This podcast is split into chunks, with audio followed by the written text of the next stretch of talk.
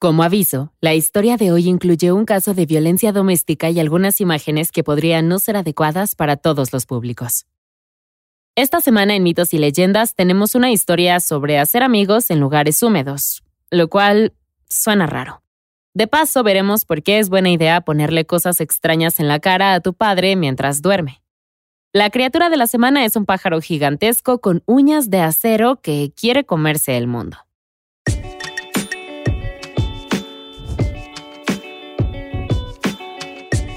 Esto es Mitos y Leyendas. Ven, pececito.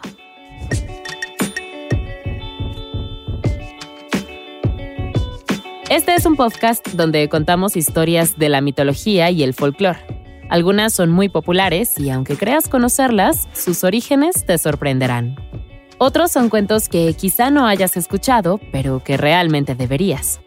El episodio de hoy procede del folclore georgiano que se remonta a finales del siglo XIX. Algunos fragmentos de esta versión son similares al cuento armenio conocido como El pez de cabeza dorada, un buen lugar para continuar si quieren saber un poco más. Ambas versiones comienzan de la misma manera, en un reino ficticio con un rey y un médico.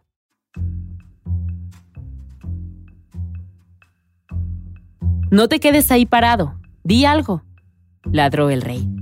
Se apoyó en las almohadas y cruzó los brazos sobre el pecho. Hacía tiempo que los detalles de sus asistentes, sus visitantes, incluso su propio hijo, habían empezado a difuminarse. Semana tras semana los rostros se fundían en formas borrosas hasta que todo lo que quedaba eran siluetas en movimiento en la oscuridad. Con el tiempo incluso eso se desvaneció y el rey quedó completamente ciego.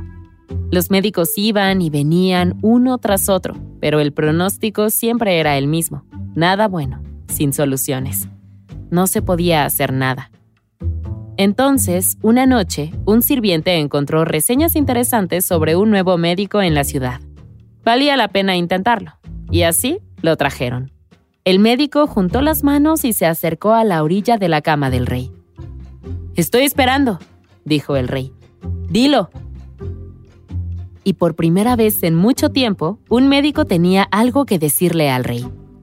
Lejos de allí había un mar particular, y en ese mar nadaba un pez particular, un pez tan rojo como la sangre. El rey chasqueó los dedos y un asistente comenzó a tomar notas a toda prisa.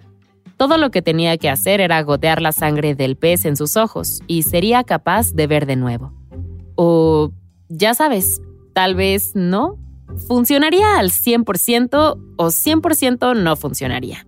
Era difícil de decir y además esto contaba totalmente como una visita al consultorio y el pago se debía en el momento del servicio, así que... ¡Fuera! gritó el rey. Y el doctor corrió hacia la puerta. Entendido, entendido. ¿Le pasaría la factura al rey más tarde o... He dicho fuera, la puerta se cerró y al cabo de un momento, una lenta sonrisa se dibujó en el rostro del rey. ¿Este era el sentimiento de esperanza? ¿Podría realmente haber luz en su futuro de nuevo? Léemelo, le dijo al asistente principal. La, parte del pez y los ojos. Claro que sí, jefe. Ah, el doctor dijo... Eh, eh, eh, aquí está.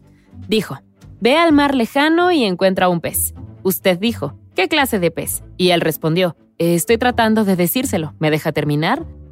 El rey se aclaró la garganta. Claro, disculpe. Parafraseando, el rey debía encontrar un pez rojo como la sangre, matarlo y ponerse su sangre en los ojos. Entonces podría ser capaz de ver. El rey se acarició la barba y se tocó los párpados con un dedo. De acuerdo, dijo en voz alta. No te quedes ahí parado. Ve, dile a todos los pescadores de la tierra que se reúnan conmigo en el patio mañana. Tengo un concurso para el pueblo.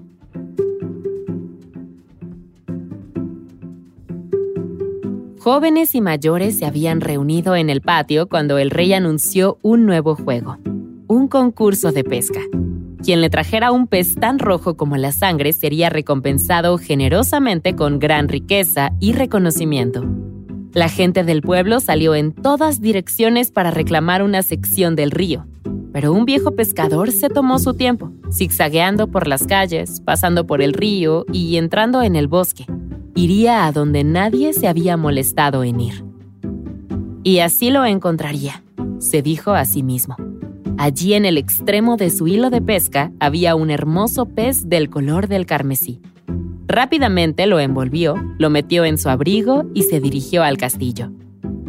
El rey, sin embargo, estaba durmiendo una siesta. Pero tengo el pescado, es para el rey, insistió el pescador. Por favor, esto era importante. El encargado lo entendía, pero aún así la política era la política. Señaló un letrero colgante en la puerta de la habitación que decía, Sueño reparador en curso.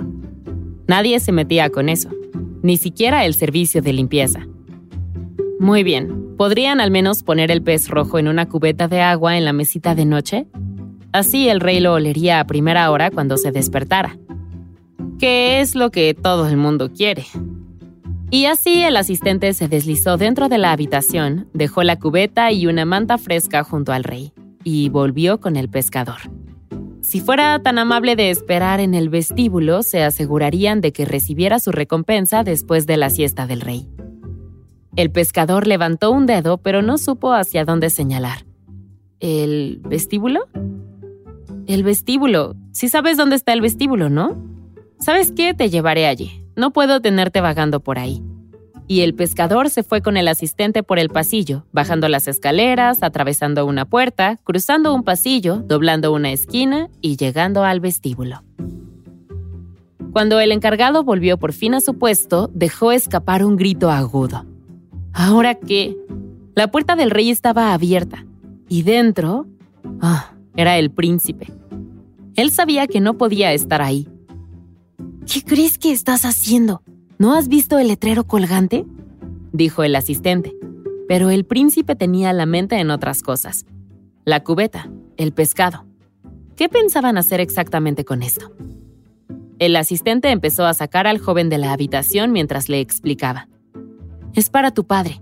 ¿No te has enterado? No, evidentemente el hijo no se había enterado. Así que el asistente murmuró algo sobre el futuro del reino, se aclaró la garganta y le explicó al príncipe exactamente lo que iba a pasar. Pescar, matar, desangrar, ver.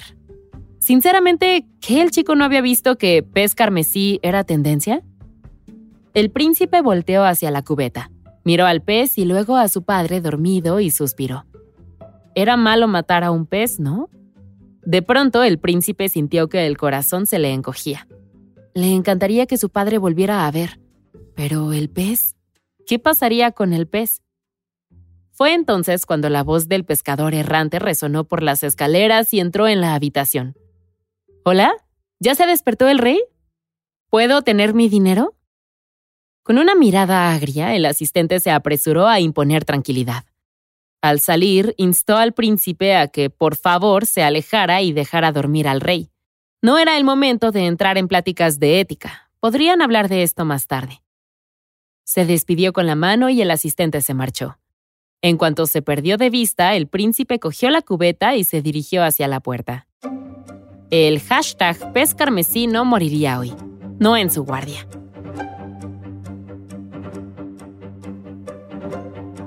¿Hizo qué? rugió el rey.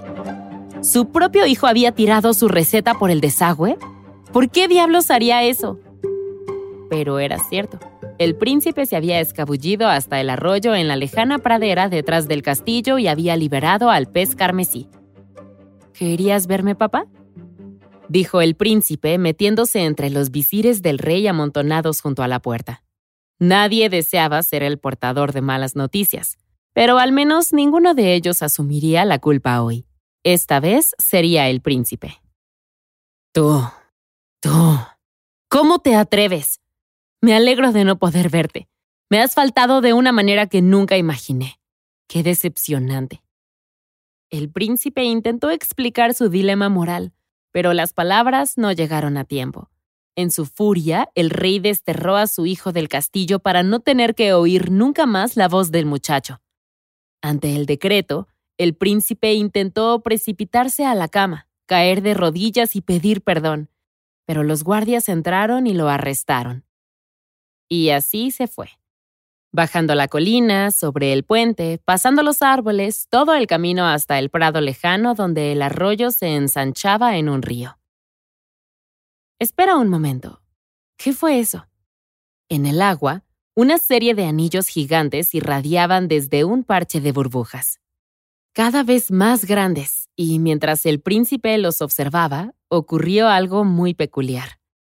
Del centro de los anillos salió un niño que nunca había visto antes. Simplemente se elevó a través de la superficie del agua como si estuviera sobre una pila de nadadores sincronizados y caminó hacia la orilla como si nada.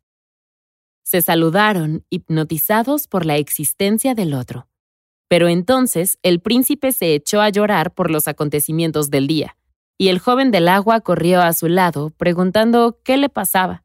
Derramó la historia hasta que, al fin, el príncipe respiró profundamente. Así que aquí estoy, solo, y ahora tengo que averiguar lo que viene después. Pero no estaba solo, le recordó el nuevo amigo. El chico del agua también había vivido momentos difíciles, y le propuso que se hicieran hermanos. Fue un gesto muy amable, y exactamente lo que el príncipe necesitaba. Así que bajaron por la orilla del río hacia una ciudad cercana. Al anochecer estaban agotados, pero habían llegado a las afueras de una ciudad. De alguna manera, el nuevo hermano del príncipe sabía de una habitación vacía en la que podían instalarse, y la pareja se quedó dormida justo cuando las estrellas empezaban a brillar en lo alto. A la mañana siguiente, el hambre despertó a los hermanos muy temprano. Iré a la ciudad a traer provisiones. Puede que tarde un poco, pero volveré, dijo el chico al príncipe. Ya había estado aquí antes, y si el príncipe salía, era posible que el pueblo se lo comiera. Era algo que hacían, explicó, como si fuera algo justificable. Quédate aquí, a salvo. El príncipe aceptó y pasó el día entero pensando en las últimas 48 horas de su vida. ¿Cómo había llegado a esto? Todo era un desastre, gracias a que fue amable con un pez. Justo antes de que cayera la noche, el chico regresó como había prometido. Sonrió y sacó un pañuelo lleno de comida, cosas para beber y otras provisiones. El día siguiente fue igual, y el siguiente y el siguiente. Durante toda una semana el hermano se fue a buscar comida y provisiones a la ciudad, mientras el príncipe se escondía adentro, pensaba en la vida y esperaba. Al final de la semana ya no podía quedarse de brazos cruzados. Su hermano salía día tras día a buscar comida, mientras él no hacía nada. Decidió que haría su parte. Y así se fue. Abrió la puerta y salió despreocupadamente al pueblo. Para su alivio, enseguida vio que nadie pretendía comérselo. De hecho, pocas personas parecían fijarse en él. Solo se dedicaban a sus propios asuntos. En cierto modo, era refrescante. El príncipe caminó un trecho, Luego dobló una esquina y se detuvo en seco. Allí, en medio del patio, estaba su hermano, sentado con las piernas cruzadas junto a su pañuelo extendido como una manta de picnic. En su regazo había un gran instrumento de cuerda y empezó a tocar una canción en busca de propinas. El príncipe lo observó atentamente. No sonaba mal. No era la mejor melodía que hubiera escuchado, pero bueno. Y ahora estaba cantando. Vaya, la voz realmente cambiaba una canción. Y en falsete, el príncipe se dio cuenta por qué el hermano no lo había invitado a ver esto. Pero entonces entendió. Se suponía que no debía ver esto. ¿Y cómo podía actuar ahora como si no lo hubiera hecho? ¿Y si el hermano lo cachaba mirando? La gente del pueblo pasó arrastrando los pies y el príncipe se fundió en el flujo de la multitud de vuelta al refugio. Pero entonces el sol estaba en lo alto del cielo y el príncipe se detuvo a disfrutar de sus cálidos rayos. Se sentía muy bien estar de nuevo al aire libre. Cuando abrió los ojos, se encontraba junto a una torre rodeada por un muro alto. Era hermosa, con su impecable trabajo de piedra y cabezas que decoraban la parte superior. El príncipe se quedó boquiabierto. Era asqueroso y sin embargo no podía apartar la vista. A lo largo de la parte superior de la pared había cabezas humanas en diferentes etapas de descomposición. Algunas estaban frescas, otras eran bastante viejas y también apestosas. Siempre se había preguntado si los ojos o la piel iban primero, pero ahora lo sabía, y era asqueroso. Tiró del brazo de un hombre que pasaba y le preguntó de qué se trataba la torre. Al parecer, allí vivía una bella y soltera dama. Brillante, además, en más de un sentido, dijo el desconocido. Príncipes de todas partes habían venido a pedir su mano en matrimonio, pero su trato era el siguiente. Solo aceptaría casarse si el pretendiente podía responder a una pregunta. Bastante sencillo, ¿verdad? Pues no, porque si no podía responder a la pregunta, pagaba con su cabeza. De ahí todas las cabezas en la pared, murmuró el príncipe. De ahí todas las cabezas, confirmó el hombre y siguió su camino. Durante la siguiente hora, la torre, la dama y la gran pregunta fueron todo lo que el príncipe pudo pensar. Era un príncipe y tenía conocimientos. Tal vez debería intentarlo. Así que se dirigió a la torre y entró. Diez minutos más tarde, a toda prisa, el príncipe salió de las puertas de la torre y cayó de espaldas al suelo. Su cabeza estaba en juego, por supuesto, pero solo por los próximos tres días.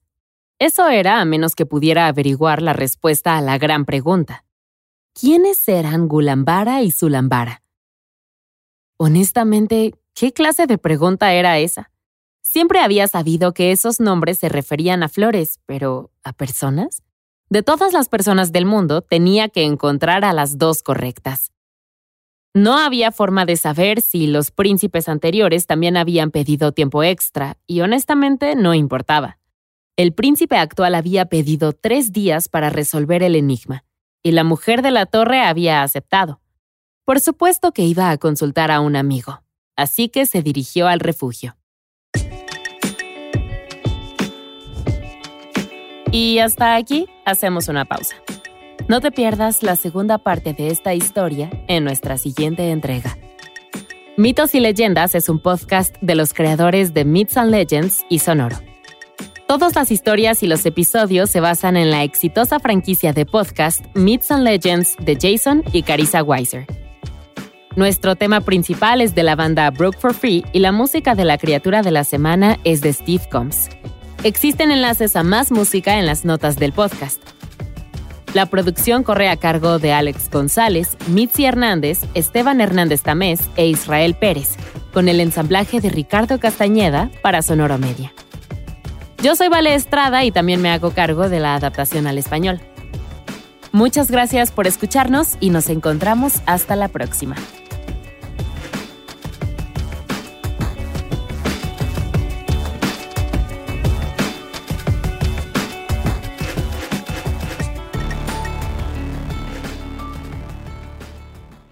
It's time for today's Lucky Land horoscope with Victoria Cash.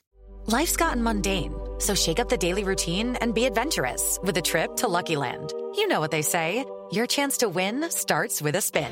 So go to LuckyLandSlots.com to play over 100 social casino-style games for free for your chance to redeem some serious prizes. Get lucky today at LuckyLandSlots.com. Available to players in the U.S., excluding Washington and Michigan. No purchase necessary. VGW Group. Void where prohibited by law. 18 plus. Terms and conditions apply.